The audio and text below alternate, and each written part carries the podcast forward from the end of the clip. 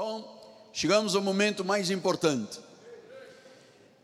O momento da Bíblia é o momento mais importante da vida de uma igreja. Sem palavra não há fé, sem fé não há vitória. Vamos abrir a Bíblia Sagrada no livro de Lucas, no capítulo de número 15. Mateus, Marcos, Lucas, capítulo 15, versículos 3 a 7. O tema de hoje é o versículo que vamos ler, fala sobre as 99. 14, 3 a 7, 15, 3 a 7, por favor. Diz assim a palavra. Então lhes propôs Jesus esta parábola: Qual dentre vós é o homem que, possuindo cem ovelhas e perdendo uma delas, não deixa no deserto as noventa e nove, vai em busca da que se perdeu até encontrá-la, achando-a, põe-na sobre os ombros, cheios de júbilo. E indo para sua casa, reúne os amigos e vizinhos, dizendo-lhes: Alegrai-vos comigo, porque já achei a minha ovelha perdida. Digo-vos que assim haverá maior júbilo nos céus por um pecador que se arrepende do que por 99 juntos que não necessitam de arrependimento. Que essa palavra abençoe todos os corações. Abra o seu coração, fique disponível, não fique preocupado com a hora. O apóstolo tem vários relógios aqui na igreja de controle, mas foque agora nessa palavra maravilhosa que você vai ouvir deixando as 99 indo em busca da que se extraviou. Oremos ao Pai.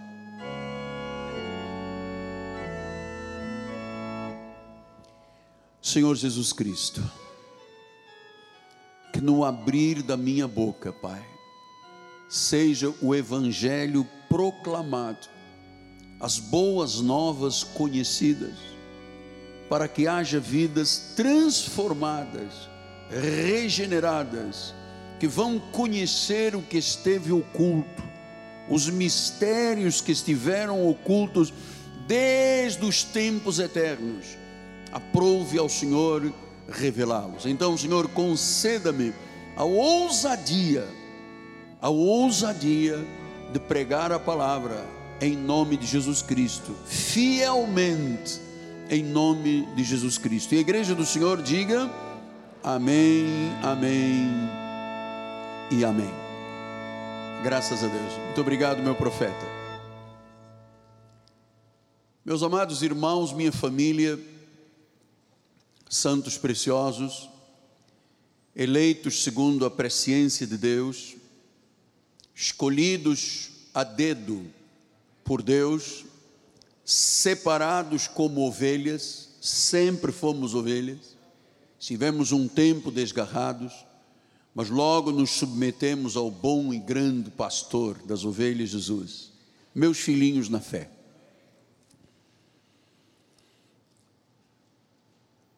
Perfil do nosso ministério é um perfil de ensino.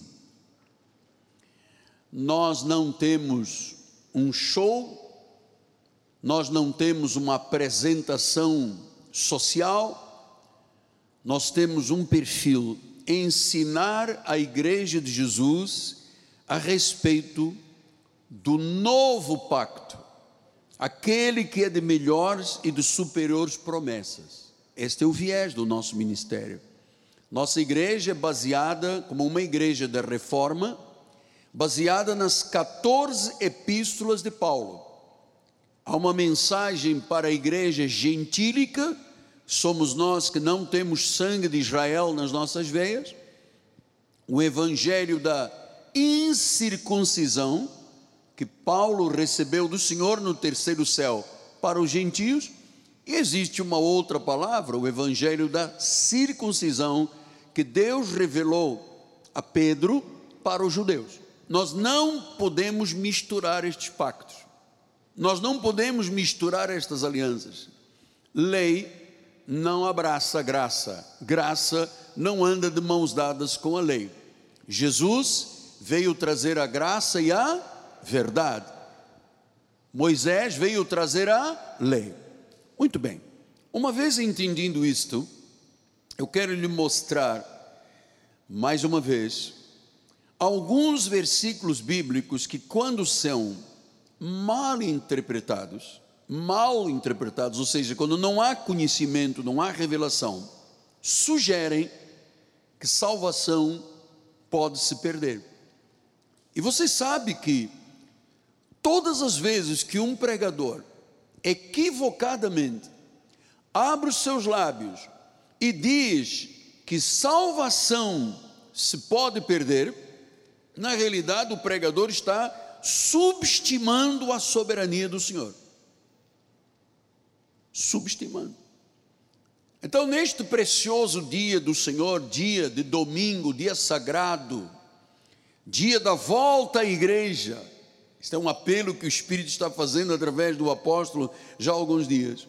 Nós vamos conhecer aqueles versículos que são desviados do contexto e que têm deixado milhares e milhares de crentes de forma imatura e frustradas têm deixado gerações, porque o Evangelho tem cerca de 170 anos no Brasil, portanto, quatro a cinco gerações que não conheceram a verdade, salvos é verdade, não podemos duvidar, mas como pelo fogo. Paulo disse: Eu, como prudente construtor, lancei os fundamentos da igreja. Agora veja como é que cada um edifica. E ele diz: Não se pode edificar sobre outro fundamento que não Cristo. E ele disse: Há pessoas que têm uma, uma vida espiritual alicerçada sobre madeira, palha e feno. Isso são voláteis. Madeira, palha e feno, você sabe, tocou fogo, desaparece. E a Bíblia diz que existem pessoas edificadas sobre ouro, prata e pedras preciosas. E qual é a diferença? É que diz que algum dia o fogo vai provar a vida de cada um. E eu sempre digo aqui no altar que você conhece quem é crente de verdade no duro quando diante de uma provação não se afasta, não se desvia, não vira as costas, não foge. O fogo chega a todos nós, todos nós passamos por lutas e dificuldades na vida. Mas diz que é no fogo que nós somos provados.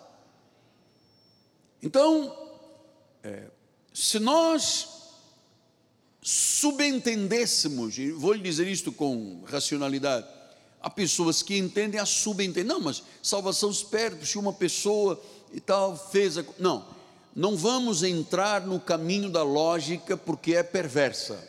A lógica é perversa. Vamos entrar no caminho do que Deus diz.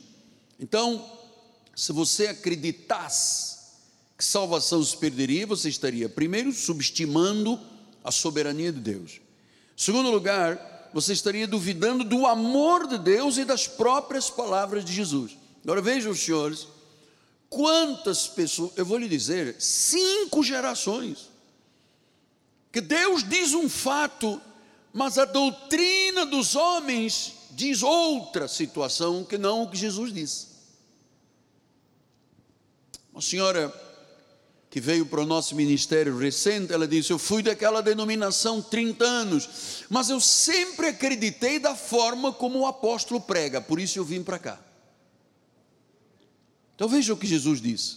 João 10, 26 diz assim a palavra do Senhor: Vós não credes, porque não sois minhas ovelhas. Então você está percebendo que há pessoas que nunca crerão.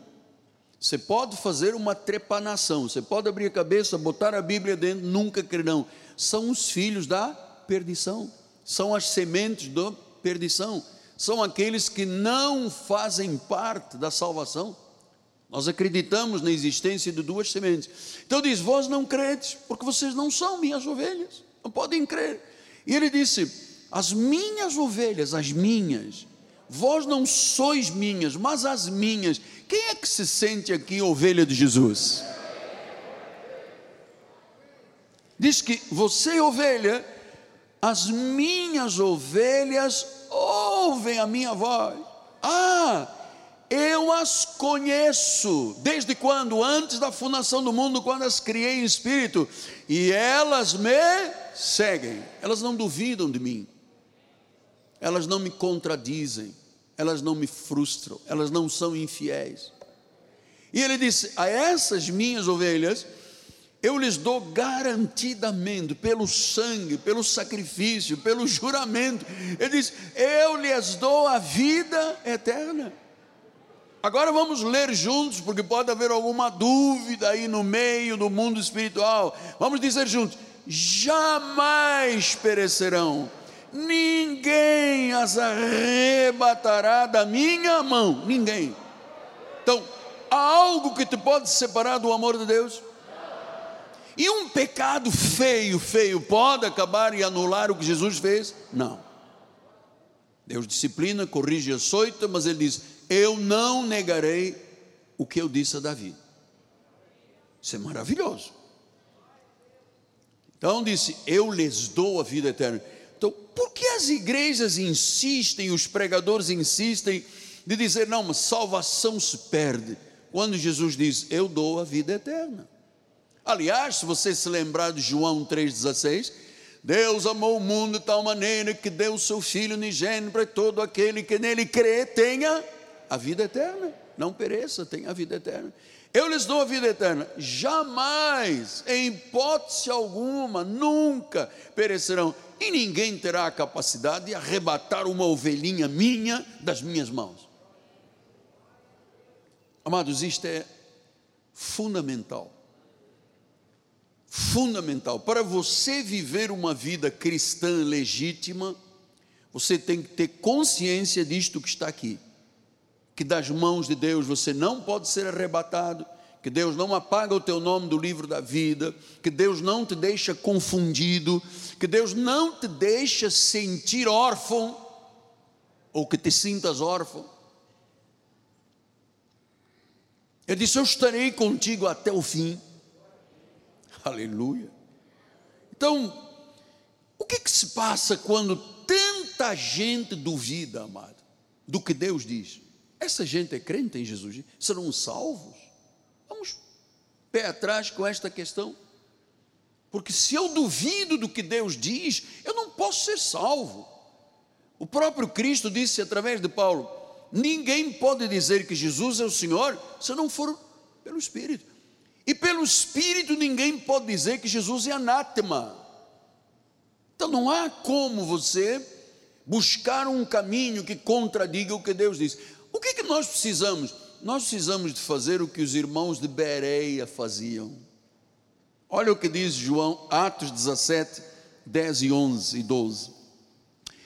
Logo durante a noite, os irmãos vieram, enviaram Paulo a Silas para Bereia e ali chegados, dirigiam-se à sinagoga dos judeus, porque a igreja primitiva, ela funcionava misturada com a sinagoga. Até que Antioquia, em Antioquia pela primeira vez, os irmãos foram chamados não mais do caminho, mas de cristãos. Ali começa a igreja nos moldes que nós vivemos hoje. Então ele disse: chegaram ali e dirigiram-se à sinagoga dos judeus. Ora, estes de Bereia eram mais nobres do que os irmãos de Tessalônica. Pois os irmãos de Bereia receberam a palavra com avidez, com fome, com os hispânicos dizem, tenho ganas, com gana, com alegria. Se receberam a palavra com avidez, os de Bereia, e examinando as escrituras todos os dias, você vê o que é um irmão de Bereia? Por isso eu entendo que a nossa igreja tem um espírito de Bereia. Porque nós todos os dias estamos examinando escrituras com escrituras para ver se as coisas eram de fato assim. E hoje nós estamos conhecendo mais um fato assim, conferindo coisas espirituais com espirituais com avidez. Não é com relutância, não é com preguiça, é com avidez. Os irmãos de Bereia examinavam as Escrituras, não entravam na conversa fiada da fake news, não iam para o Facebook tentar encontrar um versículo que contradiga tudo que o soberano Deus diz. Eles tinham uma avidez, eles examinavam as Escrituras, e diz o versículo de número 12: olha lá, com isso, por causa desse cuidado, de conferir as coisas dia a dia, muitos deles creram, até mulheres gregas de alta posição, e não poucos homens por causa de um cuidado com a verdade, amado. Amado, você não pode aceitar mentira na tua vida. Mentira é do diabo, amado. Nós estamos aqui examinando. Olha, quarta-feira a mensagem teve acho que cinquenta e poucos versículos. E um dos bispos disse: Como é que o irmão concatenou tanta coisa em 45 minutos? Amado, porque nós temos o cuidado, nós somos bereianos. Antes de eu subir ao altar, os senhores sabem, eu uso um caderno de anotações, um roteiro.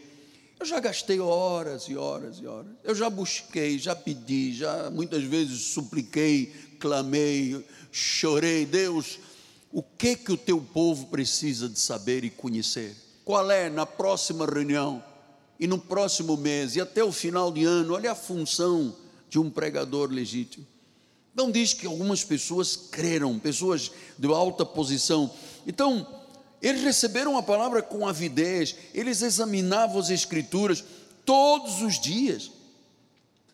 Os de Bereia tinham um espírito mais aberto e sensível do que tinham os de Tessalônica. Eram mais sensíveis à voz de Deus, estavam abertos ao que Deus queria falar. Então nós temos que ser como os irmãos de Bereia Bereia era uma cidade da Macedônia, eles valorizavam e tomavam decisões sempre baseadas na Bíblia, e não aceitavam nada que fosse contra a Bíblia. Isso tem que ser o nosso modus operandi na igreja, você que está à distância, me assistindo aqui pelo telão. Este tem que ser, porque os irmãos de Bereia encontravam nas Escrituras Sagradas a confirmação das boas novas da graça valorizavam as verdades bíblicas, reconheciam a autoridade das Escrituras, eram crentes bíblicos. Isto é fundamental, senhor. O senhor não pode vir à igreja para perder o seu tempo. Família, você não pode estar aqui achando que isto tudo se monta, se desmonta, que isto é, um, é uma coisa humana. Nossa igreja não tem nada a ver com nada humano. Quem afundou foi Deus, quem a levantou foi Deus, quem deu recursos para se construir esta cidade foi Deus num período dificílimo do plano Collor. E Deus extraordinariamente mostrou a sua soberania neste lugar. Ele quis que eu construísse uma casa que fosse a casa do Pai, a casa dele, não um vão de escada, a casa dele. Então, quando a pessoa reconhece a autoridade das Escrituras, quando o crente é bíblico, não é crente tico-tico no fubá. Um dia é crente, um dia não é. Um dia acredita, um dia já é rebelde. Não. O crente bíblico, ele é menos propício a cair nas armadilhas e nas falsas pregações da lei. É menos. Ou quizás não cairá. Porque ele tem o cuidado de examinar as escrituras, vamos ver se é mesmo assim. E o, o apóstolo e os bispos da igreja, nós não damos um versículozinho aqui. Nós desencadeamos algo grandioso a cada reunião. Isto aqui é uma refeição lauta que nutre que nutre a vida, que dá músculos espirituais, que elimina as trevas da mente e do coração, dá luz para as decisões da vida. Então, nós estamos trabalhando sobre a verdade que Jesus disse: Das minhas mãos ninguém rebata, eu lhes darei vida eterna, jamais perecerão. Em Hebreus 10, 14 diz assim a palavra: Porque com uma única oferta, pastor, mas o irmão já leu este versículo aqui pelo menos um milhão de vezes na igreja. Então hoje é um milhão e um com uma única, quantas ofertas, quantos sacrifícios? Um. Uma única oferta, Jesus aperfeiçoou até quando? Ah, não é até aqui me ajudou o Senhor, e depois daqui para frente, tudo vai ser diferente. Você tem que aprender a ser gente, não vale nada. Então é, aperfeiçoou para sempre. Quem ele aperfeiçoou? Quantos estão sendo santificados? Estamos aqui aprendendo a viver o reino e a palavra. Por nós, ele fez um único sacrifício. Quando eu digo por nós, é a igreja do passado, presente, futuro e do povo de Israel, que não acredita no Messias. Eles estão vivendo um ano 5 mil e qualquer coisa, porque não acreditam no Messias. Mas há remanescentes da graça lá em Israel, que ouvirão esta palavra um dia, se Deus quiser, bem perto, ouvirão esta palavra em hebraico como a partir do próximo domingo teremos também italiano. Português, inglês, espanhol, vamos para a quarta língua, italiano. Então, nós queremos avançar, nós queremos mostrar a obra eterna de Jesus, diz por um único sacrifício. Aperfeiçoou para sempre. Como é que posso dizer que ele não aperfeiçoou para sempre e que eu vou ser aperfeiçoado no batismo das águas? Batismo das águas é uma cerimônia dos judeus, não tem nada a ver conosco. Paulo fez questão de dizer: Eu não fui chamado para batizar, eu fui chamado para pregar o Evangelho. Porque batismo, você sabe, apenas a tribo dos essênios, de onde vem João Batista e o seu primo Jesus, batizavam, mas o próprio Cristo nunca batizou ninguém. Paulo disse: Eu batizei a casa de Crespo, Gaio, mas calma, foi o tempo que eu me fiz como judeu para ganhar os judeus, mas na realidade eu não sou da lei. Hebreus 9,12 diz assim: por meio do sangue de bodes e de bezerros, não por meio de sangue de bodes, não, não é por sangue, não é bode, não é bezerro, não é Moisés, não é sacrifício, não é batismos, mas pelo seu próprio sangue, entrou no Santo dos Santos, uma vez por todas, diga uma vez Tendo obtido eterna redenção, eterno, uma vez salvo, salvo para sempre, uma vez filho, filho para sempre, uma vez nas mãos de Jesus, ninguém pode nos arrebatar das mãos de Jesus. Ninguém. Eterna redenção. Hebreus 7,25 disse: Por isso também pode salvar totalmente salvação é total, amado. Não, eu não faço 50% para que Deus, porque Deus fez 50%. Então ele fez só metade e eu vou fazer a outra metade, vou pagar o preço. Jesus não foi suficiente para muita gente, não foi. Ele não foi incapaz de dar eterna redenção, uma vez por todas. Então eles dizem: não, mas você ser salvo, você tem que dar vários passos. Primeiro, é o passo da entrada na igreja. Segundo, você aceita Jesus. Onde está na Bíblia dizendo que aceita Jesus? Confessa ou recebe. Depois o terceiro passo, escola de catecúmenos. Depois o quarto passo, batismo nas águas. E aí sim, aí você recebe o Espírito Santo. Ouça, ninguém pode dizer que Jesus é o Senhor se não for pelo. Então, primeiro o Espírito vem, depois é que a pessoa o confessa. E quando o Espírito vem, ele batiza, ele sela, ele reveste, ele unge, ele transborda, ele selou para o dia da redenção, amado. Nós não fomos postos para a ira, nós fomos postos para o dia da redenção. Gente, desde a reforma, Paulo dizia isto, a reforma protestante diz isso, e chegamos aos dias de hoje. Se você perguntar a uma pessoa lá de fora da lei, ele vai dizer: não, salvação se perde. Então, por esse sacrifício único, Ele nos salvou totalmente. E foi Ele que nos colocou na posição de filhos. Nós fomos adotados. A verdadeira videira nos enxertou. Éramos oliveira brava e fomos enxertados na oliveira verdadeira. Então, esta é a obra de Deus na nossa vida. Cada um aqui tem um tempo, um testemunho. Eu era católico, eu servia Nossa Senhora de Fátima, eu acreditava em São Judas Tadeu, eu era supersticioso, eu me benzia, eu ia na procissão, eu me confessava de forma auricular. Eu nunca conheci Jesus.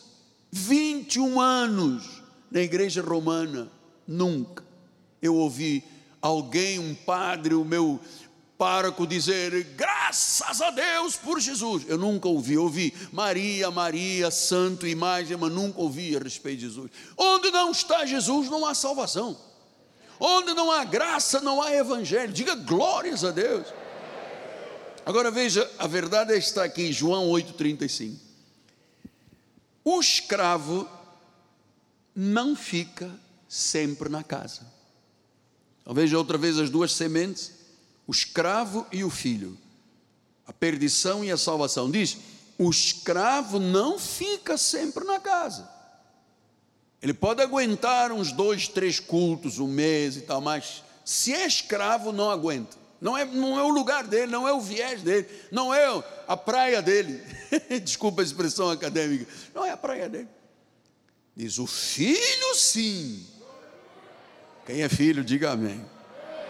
Filho fica até quando? Sempre. Eterna redenção, sempre. Por isso eu amo muito. Todas as vezes que eu digo, eu tenho mais de 46 anos na obra de Deus. Puxa, é, é histórico, não é verdade? 46 anos, quase meio século. Nunca me desviei. Nunca retrocedi. E olha que eu já apanhei muito da vida espiritual, ou na vida espiritual, já apanhei muito. Ah, confrontei os infernos, os, os tigres e os leões, conforme disse Paulo aos Coríntios. Ah, eu me deparei com tigres. Ui, eu sei o que é isso, amado.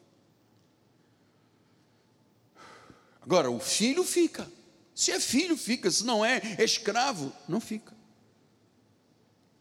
Agora veja, uma vez que você entenda a sua filiação, foi o pai que fez, foi ele que me chamou, ele que me fez e me tornou um filho. Esta obra, amados, é uma obra tão preciosa, tão preciosa. A forma como isto é operado, diz em 1 de Pedro 1,23: Fostes regenerados, não de semente corruptível. Portanto, a semente da palavra, que nós tanto falamos em semente, a semente da palavra, ela não envelhece, ela não é corruptível, mas nós fomos regenerados de uma semente incorruptível. E onde está essa semente? A palavra de Deus. E esta palavra é o que? Viva e é permanente. Ou seja, quando eu leio a Bíblia, eu não estou lendo uma palavra de filosofia. Eu estou lendo a palavra viva, tem vida aqui dentro. Não é apenas o que está escrito aqui preto no branco, tem vida aqui dentro.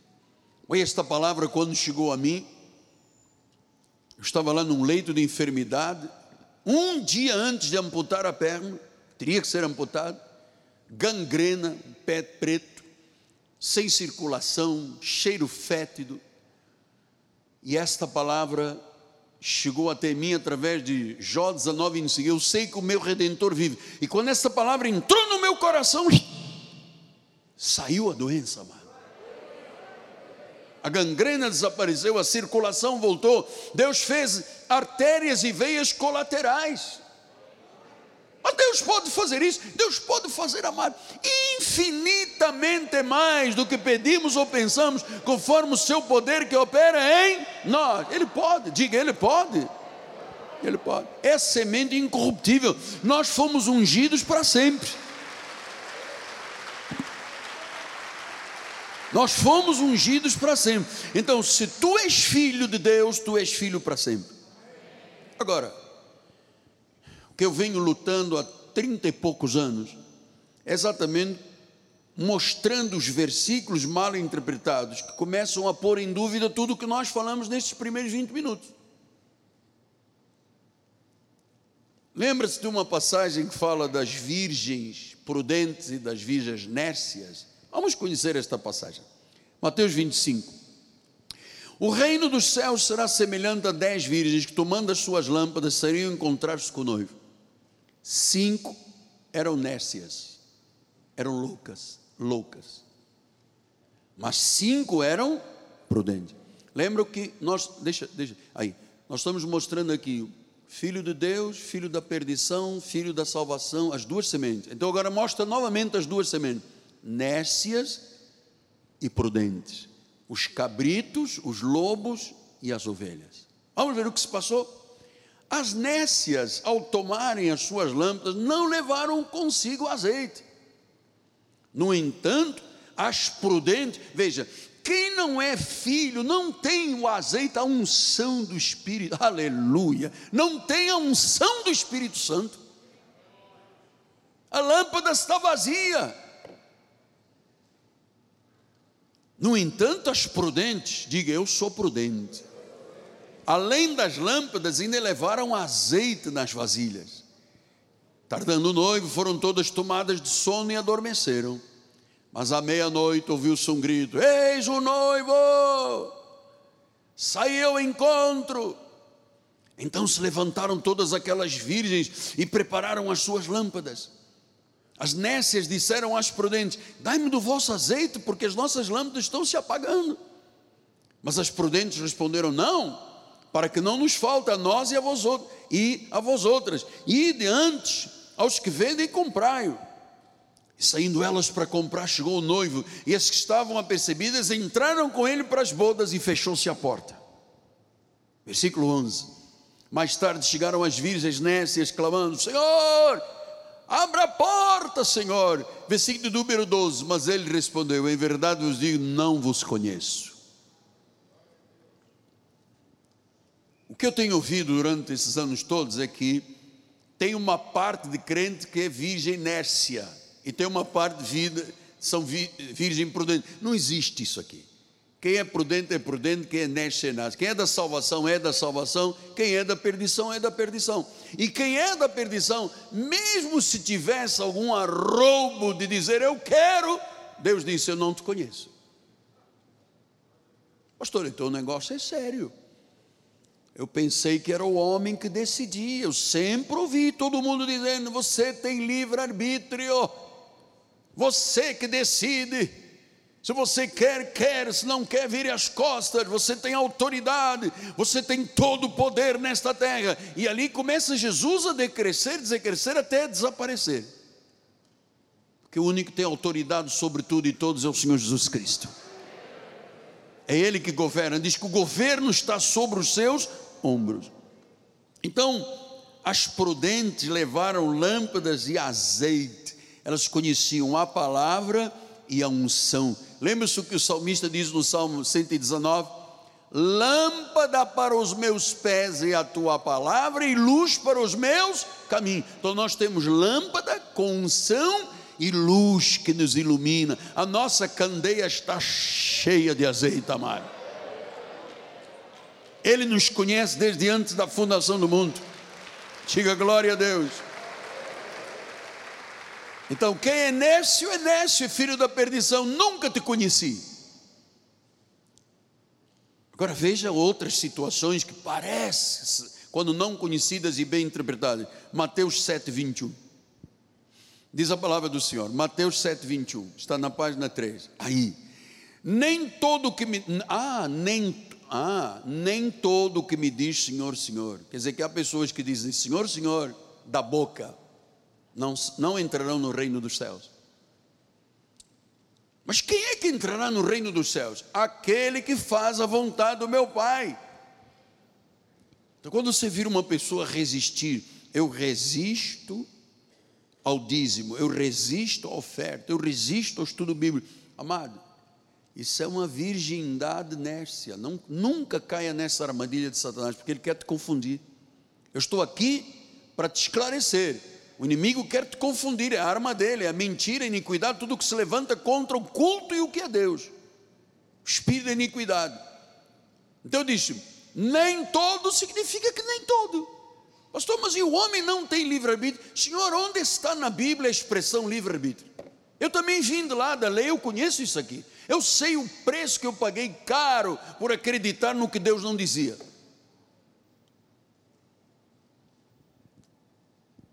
Nem todos, nem todos que dizem Senhor, Senhor entrarão no reino dos céus, mas entrará aquele que faz a vontade do meu Pai. Versículo 21.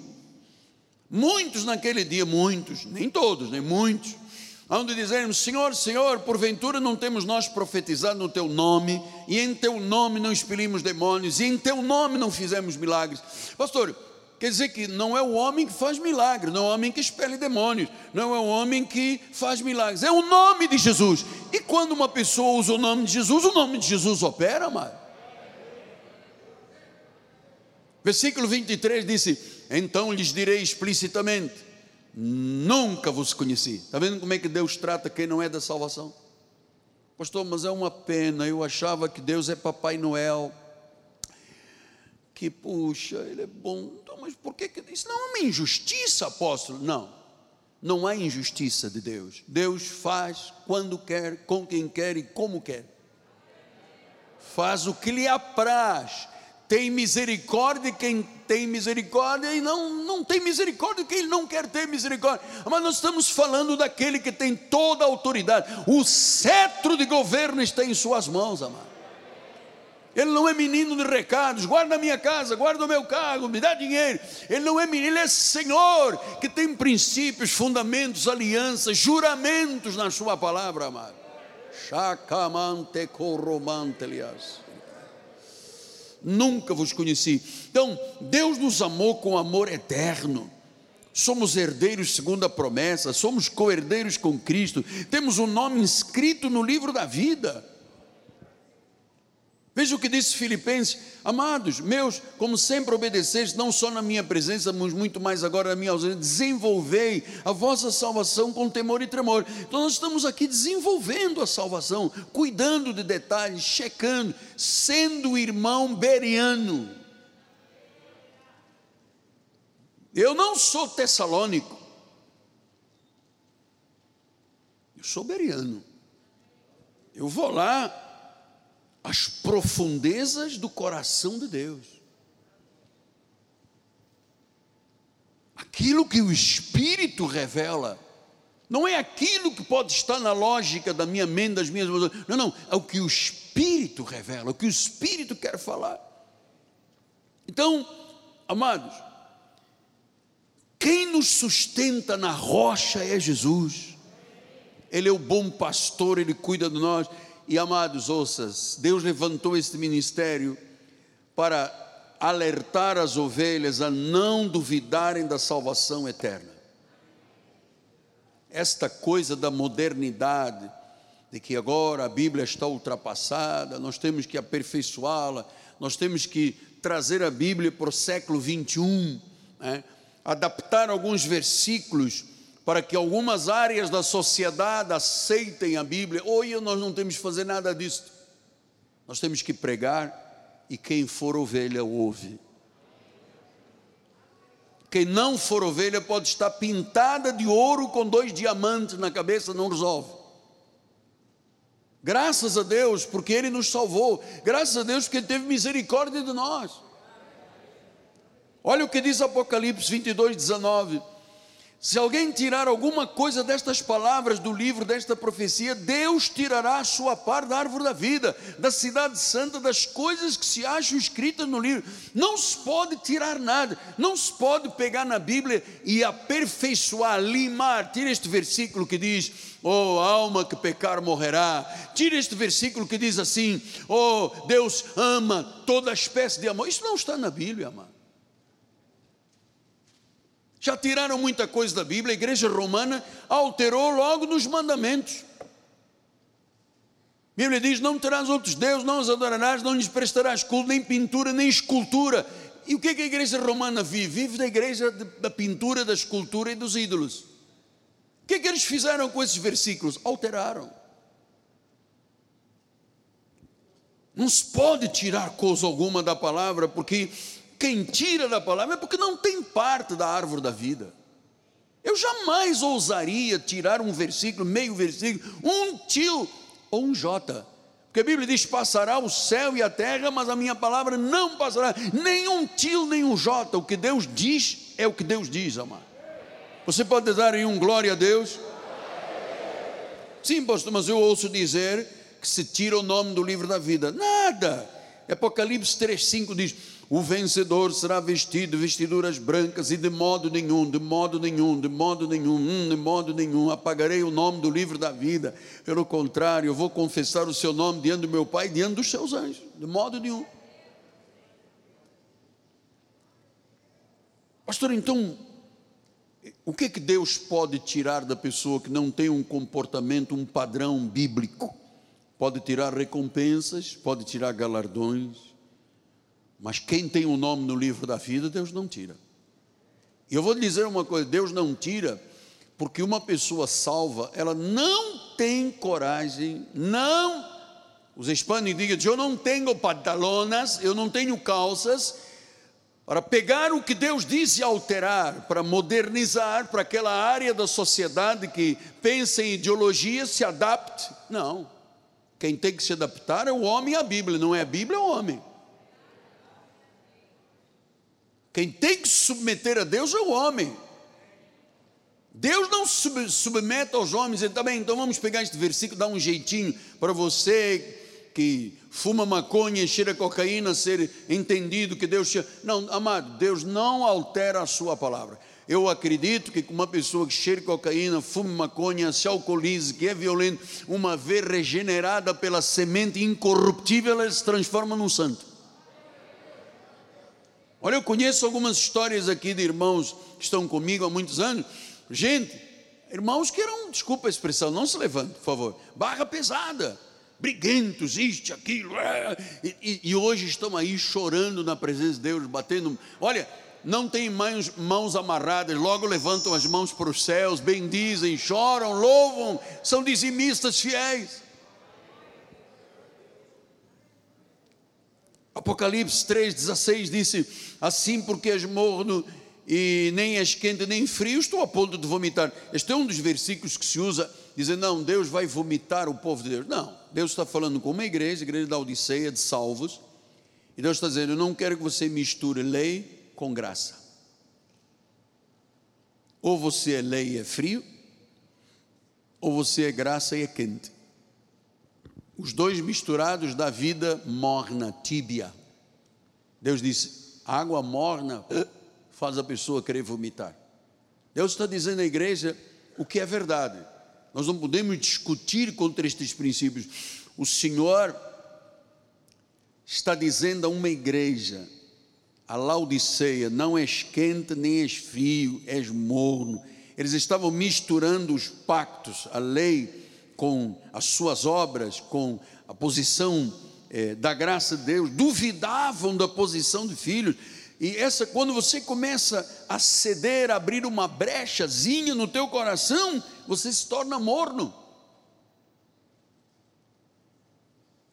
Olha, a pandemia tirou muita gente das igrejas, 40% das pessoas que frequentavam igrejas pré-pandemia, por isso eu estou fazendo um apelo, eu estou implorando Povo, volto para a casa do Pai.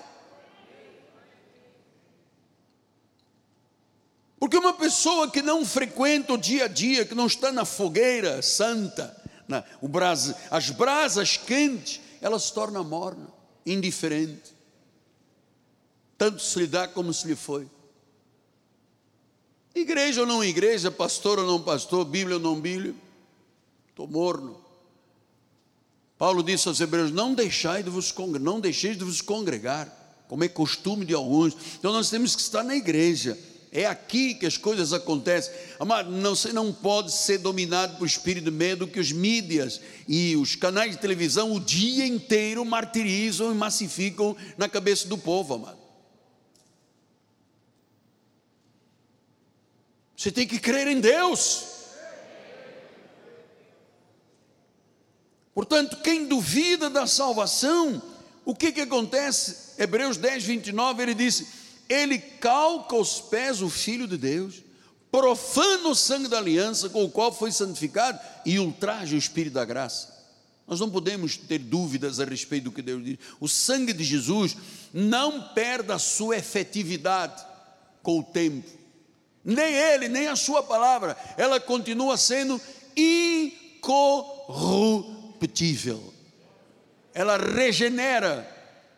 Ela pega a pessoa cheia de mácula, cheia de pecados, cheia de situações dificílimas, e Deus trabalha regenerando transformando para si um povo zeloso e de boas obras.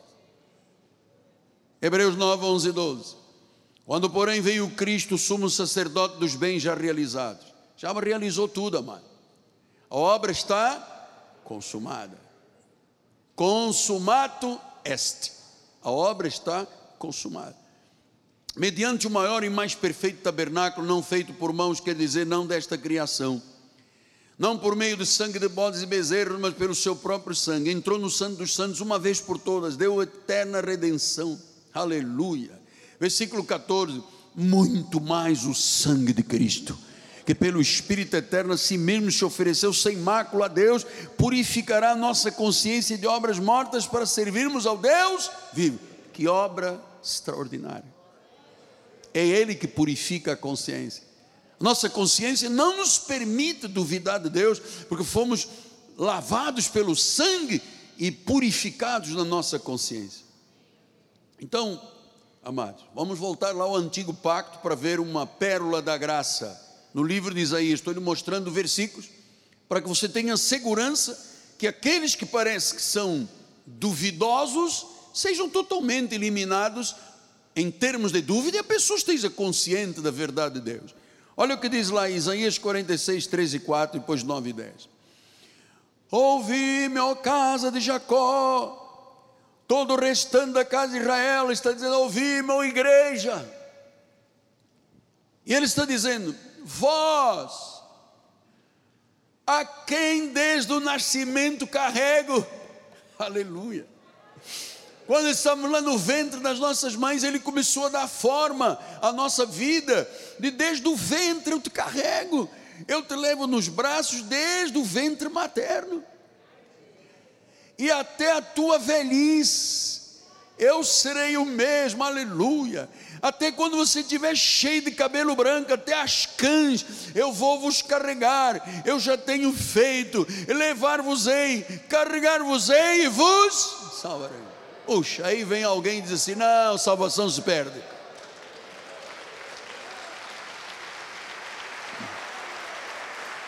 Quer dizer que quando estávamos lá no ventre da mamãe, no primeiro dia da concepção, quando houve o contato do óvulo, do ovo com o espermatozoide, ali começou vida, ali Deus já começou a trabalhar. Primeiro o milagre das, eh, desse, desse fato consumado de uma gravidez, ali Deus já está trabalhando já está carregando. A pessoa desde o ventre, ela já vem do ventre. Ela não vem filho do diabo e vira filho de Deus. Ela já vem ovelha, ela já vem salva, ela já vem de Deus. Mas por um pouco de tempo nós nos desviamos. E sofremos. Alguns sofreram as pampas. Mas diz que logo Deus nos cobriu de misericórdia. Diz que eu, desde o ventre eu vou te carregar, eu vou te salvar. Até quando você tiver cabelo branco, você tiver todos, cento e não sei quantos anos, eu vou estar lá e vou dizer: Tu és meu filho, tu és meu filho, tu és meu filho. Versículos 9 e 10: Lembrai-vos das coisas passadas da antiguidade, eu sou Deus, não há outro. Eu sou Deus, Jesus, e não há outro semelhante a mim. Que desde o princípio eu anuncio o que há de acontecer, desde a antiguidade, as coisas que não sucederam que digo: meu conselho permanecerá de pé e eu farei toda a vontade dos pregadores do século 21. Eu farei toda a minha. Então, você está conhecendo hoje a vontade de Deus, dele. Então não duvides nunca da tua posição de filho de Deus. Amado, Deus só usa corações de terra boa, corações para salvação que quando a semente cai, 30, 60 e 100 por um. Porque quem não é da salvação, a semente cai à beira do caminho, nos espinhos, nas pedras, nunca foram nem seriam salvos, não dão fruto. Mas o coração de terra boa, aleluia, o coração de terra boa, quando uma pequena ou grande semente cai, ela pode ser do tamanho de um grão de mostarda, petitinha desse tamanho. Ela se transforma numa grande árvore frondosa. Dá fruto. Mateus 15, 13 diz: E os que não dão fruto, ele porém respondeu: Toda planta que o meu Pai Celestial não plantou será arrancada. Pô, mas eu achava que Deus é Papai Noel, que ia deixando as coisas. Não tudo, ele diz, desde a antiguidade eu faço a minha vontade. Pastor, mas eu acho que o senhor dá força demais a Deus. O que, que você disse? Tira essa palavra da tua boca agora. Eu não dou força demais a Deus, eu reconheço como Deus. Sim, mas o senhor tinha que dar um pouquinho de força para o capeta aqui na igreja. Quem te disse que eu tinha que dar força para o capeta aqui na igreja? Quer isso? Vai lá na frente, anda ali na como é que chama? Suburbana, mais adiante você vai lá ver como é que o demônio bate frio lá. Aqui não, você está na igreja do nosso Senhor Jesus Cristo. Aqui nós sabemos que há pessoas. Ah, por que, que Deus disse que há pessoas que o Pai não plantou e é arrancado? Porque há pessoas que entram na igreja, mas a igreja não entra nelas. Há pessoas que entram na igreja, mas a igreja não entra nelas. Olha, eu entrei, a primeira vez que eu entrei numa igreja, eu entrei de cadeira de rodas. E quando eu entrei e vi, tinha um pastor chamado João Hipólito, já partiu para o Senhor, já era idoso, pregando. Ninguém me disse nada. Eles colocaram na cadeira de rodas na frente, e antes do pastor terminar a mensagem, eu estava com as duas mãos levantadas. E alguém me perguntou: você está levantando a mão? Porque eu disse: eu quero isso que o pastor está pregando. A igreja entrou na minha vida. Eu estou cheio da plenitude de Deus, a igreja está dentro da minha vida. Então, uma pessoa que a igreja e a palavra não entram na vida dela, não nasce de novo. O que nasce de novo tem um selo do Espírito Santo, foi selado, foi batizado, foi ungido, foi revestido, foi transbordante, é a mesma coisa. Ezequiel 36, 26 a 27, olha que precioso, já temos 10 minutos, temos. Dar-vos, olha, quem diz isso? Quem é que diz isso? Me digas, quem diz isso? Dar-vos-ei um coração novo porém dentro de vós um espírito novo. Olha, olha a regeneração, olha Deus agindo, hein? Olha aí. Eu tirarei de vós o coração de pedra. O meu já foi tirado há 46 anos. E eu vou te dar um coração de carne porém dentro de vós o meu espírito, aleluia, chacamantara, e farei que andeis nos meus estatutos, e que guardeis os meus juízos, e os observeis. Você veja como é que Deus tem domínio absoluto sobre a nossa vida, graças a Deus por isso. Receba essa palavra, amado. Então, nós temos uma semente incorruptível, uma semente viva. Deus colocou em nós um coração de carne, tirou a pedra da nossa vida. Sim, nós tínhamos um coração de pedra. Aquele marido duro, aquele marido violento, aquela pessoa que agredia, aquela pessoa que diz: No meu pé não pisa, se pisou no meu calo, eu rebento, eu mato, faça aconteça. Amado, quando Deus começa a trabalhar, onde ele põe o coração de carne, sensível,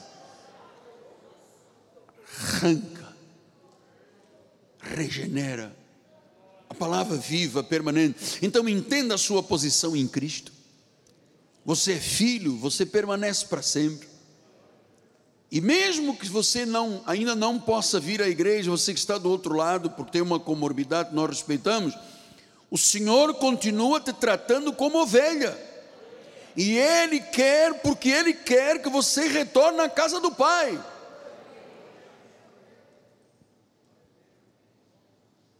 Ele quer ver a sua casa, disse Lucas, cheia, obedecendo a regras sanitárias, distanciamento, álcool, não sei o que, nos pés, máscara, tudo que nós temos direito. Mas ele disse: Eu quero o meu povo na casa do Pai. Porque é através da mensagem, do estudo da palavra, amado, que as vidas são transformadas. Então, se tu és filho, tu tens que estar na igreja. Um filho não pode ser feito para ficar fora da igreja. O filho tem que estar na igreja. É como o filho pródigo. Papai, me dá todos os meus bens, meu dinheiro, meu direito, eu quero sair por aí a viver numa terra distante. Ok, meu filho. Você quer sair da casa do pai? Tinha um, um empregado lá atrás assim, vai quebrar a cara. Você pensou duas vezes, você quer mesmo? Papai te dê tudo, quero. Pegou o dinheiro, encheu, comprou um, um sapato Gucci, um cinto Yves Saint Laurent, comprou um vestido do não sei de que, uma calça não sei de quantos, e foi para o baile. Lá em cima está o tiro, liro, liro, cá embaixo está o tiro, liro, lau. Juntaram-se os dois à esquina, tocaram a concertina e a dançar o solidão. Comadre, rica comadre, gosto muito da sua afilhada. É bonita, apresenta-se bem, parece que tem as faces coradas. Ah, tiro liro. Ah, meu Deus. E ele gostou do tiro liro liro. E gasta, investe, paga e compra, até que um dia ele foi lá no Pix dele está vazio.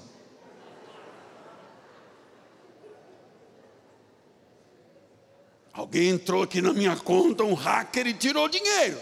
Não, não, você já gastou na loucura. Agora eu tenho que comer. Você pode me dar comida de porco? Não, meu amado. Se vira. Aí o anjo que estava lá atrás falou: Eu falei que ia quebrar a cara. Poxa, me dá um trabalho, o Senhor me ajude. Eu sou filho de Deus. Você é filho de Deus fora da casa do Pai. Vai guardar porcos. E, oh, amado, a vida fora da igreja é uma desgraça. Deus me livre. Deus me livre, Deus nos livra a todos.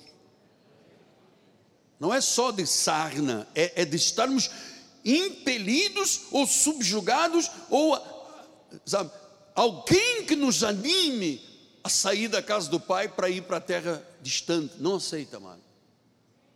Não aceite. Se alguém te desafiar, não aceite. Repreenda. Diga à pessoa, vá retro, Satanás.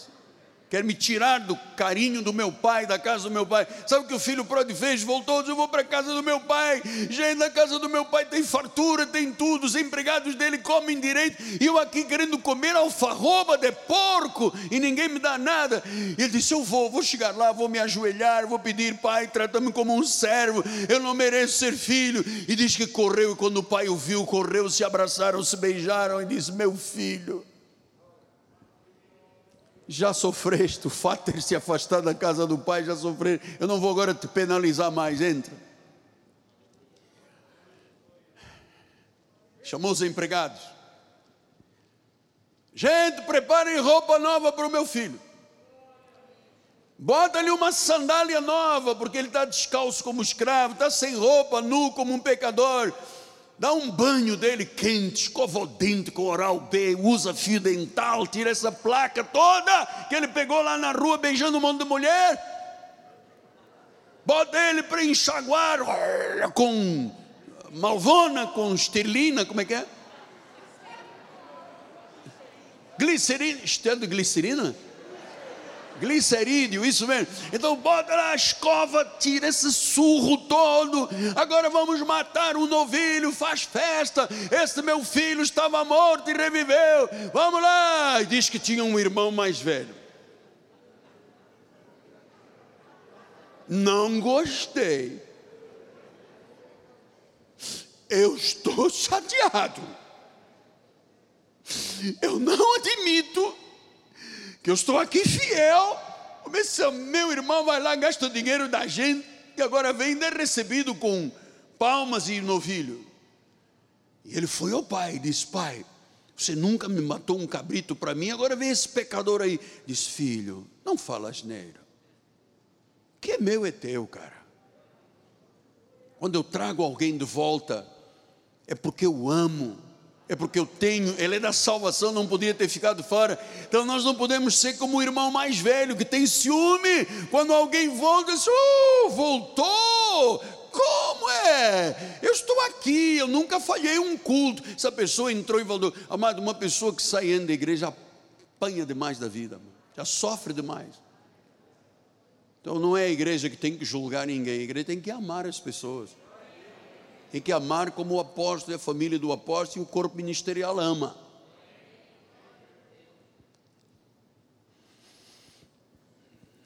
Glória a Deus. Gente, eu tenho tanta coisa. Você veja, eu queria entrar nestes 10 minutos finais. Ei, é tanta coisa que nunca. É que a minha fonte é inesgotável, você sabe, né? Eu poderia usar um versículo duas horas, mas eu prefiro usar 60, né? 60 numa hora. Então, olha só, uma pessoa crente não é aquele que tem cartão de membro, mas é alguém que Deus sobrenaturalmente, o Espírito Santo, passou a morar nele, fez uma obra regeneradora, passa a ter a medida do varão perfeito, é um espírito com Jesus. Porque Paulo disse isso em Romanos 8, 9, ele disse: Vós não estáis na carne, mas no espírito, se de fato o Espírito de Deus habita em vós. Se alguém não tem o Espírito de Cristo, não é dele. Agora, minha pergunta fatídica: quem tem o Espírito de Cristo, levante a sua mão, diga glória a Deus. Glória a Deus, amado, glória a Deus. Glória a Deus. Pastor, e o que, que acontece com uma pessoa que tem falta de conhecimento? É destruída. É destruída. Nós somos produtores de boas obras da fé. A lei produz sacrifícios, a graça produz fé. Então, tanta coisa. Vamos a Oseias 6,3, bispo, porque tem muito versículo. Olha lá, Oseias 6,3 assim. Conheçamos e prossigamos em conhecer. Então, o conhecimento é de culto em culto, de glória em glória. Tem que conhecer e prosseguir conhecendo. Conheçamos e prossigamos em conhecer. Como a alva a sua vinda é certa, Jesus vai voltar. E ele descerá sobre nós como chuva, como chuva serôdia, o Espírito Santo que rega toda a terra. Versículo número 6: Pois misericórdia quero, eu não quero sacrifícios, eu quero conhecimento de Deus mais do que holocausto, mais do que ficar 50 horas ajoelhado no caroço de milho, mais do que passar 30 noites lá no Mendanha, mais do que sacrificar sem comer uma semana. Ele diz: Eu não quero isso. Eu quero o meu povo com conhecimento. Amados, conhecer é saber que não há mais condenação, não há mais maldição, passamos da morte para a vida, temos um espírito perfeito por um único sacrifício, fomos escolhidos, somos pedras vivas, não podemos nunca nos sentir órfãos. Sabemos e conhecemos a obra de Jesus em nós, fomos selados para o dia da redenção. Agora sim, nós podemos dar bons frutos. O fruto da salvação, a alegria da salvação. Davi, quando errou, ele disse: Senhor, restaure em mim a alegria da salvação. Restaure em mim a alegria de estar na igreja, de cantar, de louvar, de levantar as mãos, de contribuir, de servir, de ajudar almas a serem salvas. Restitui-me a alegria da salvação. Eu vou lhe dizer, eu sou salvo há mais de 46 anos, eu nunca perdi a alegria da salvação mesmo quando a coisa lutou contra mim. Nunca perdi a alegria da salvação. Então eu queria terminar e dizendo, irmão amado, volto para a igreja. Se eu tiver que fazer dois cultos domingo de manhã e dois à tarde, porque temos que deixar esta, esta contingência da separação, né, do distanciamento, eu vou fazer. Mas volto para a igreja. Nós temos capela, nós temos uh, hall social, se tivermos que fazer mais um culto, vamos tocar o barco. Eu, mano, eu estou aqui. Eu sou como Josué que diz: tenho 85 anos, mas eu me sinto com a força de 40. Eu estou pronto para a guerra. Aí eu queria terminar dizendo: